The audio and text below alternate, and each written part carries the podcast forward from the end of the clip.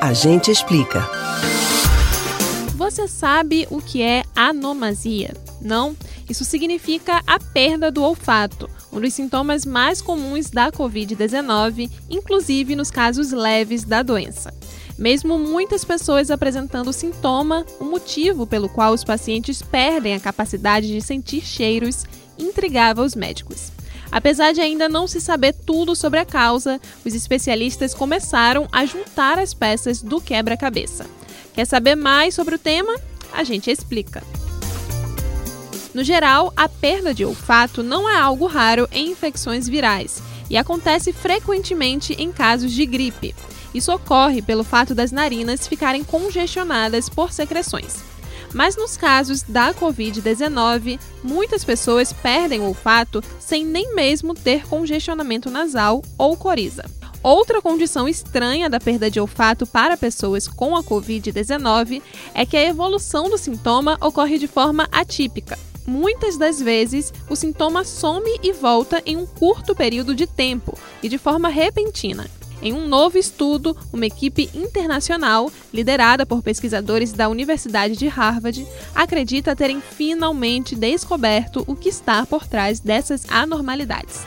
Imagens de tomografia computadorizada já haviam mostrado que, apesar de as narinas não ficarem obstruídas com muco, algumas regiões do nariz possuíam acúmulo de células mortas e inchaço no tecido, o que indica, na realidade, uma inflamação.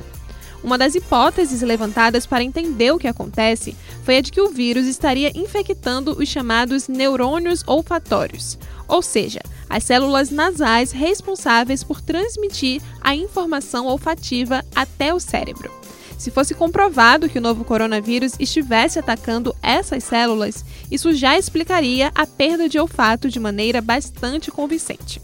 Mas os cientistas notaram também que os neurônios olfativos não tinham uma proteína muito importante, a chamada enzima conversora da angiostecina. Ela é considerada a porta de entrada do vírus em nossas células, já que elas o conecta com as proteínas presentes no micróbio.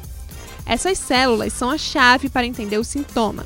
Quando elas são atacadas e parasitadas pelo vírus, a resposta imunológica do corpo causa inchaço, impedindo que os aromas cheguem aos seus receptores. Assim que a infecção é eliminada, geralmente tudo volta normal e o olfato retorna, porque os neurônios não foram afetados. Mas aí você pode se questionar: e nos casos em que o olfato demora semanas ou até meses para retornar totalmente? Os cientistas acreditam que nesse cenário os neurônios olfatórios são sim afetados e levam mais tempo para se recuperar. Esses neurônios não possuem receptor para o vírus e não são invadidos por ele, mas podem acabar sendo atacados pelo próprio sistema imunológico do paciente em reação à infecção que está acontecendo ao redor. Nestes casos, a recuperação do olfato depende das células tronco que existem no nariz e que conseguem se transformar em novos neurônios saudáveis para que os pacientes voltem a respirar normalmente, agora sem nenhuma inflamação. Você pode ouvir novamente o conteúdo do Agente Explica no site da Rádio Jornal ou nos principais aplicativos de podcast: Spotify, Google e Apple Podcasts. Beatriz Albuquerque para o Rádio Livre.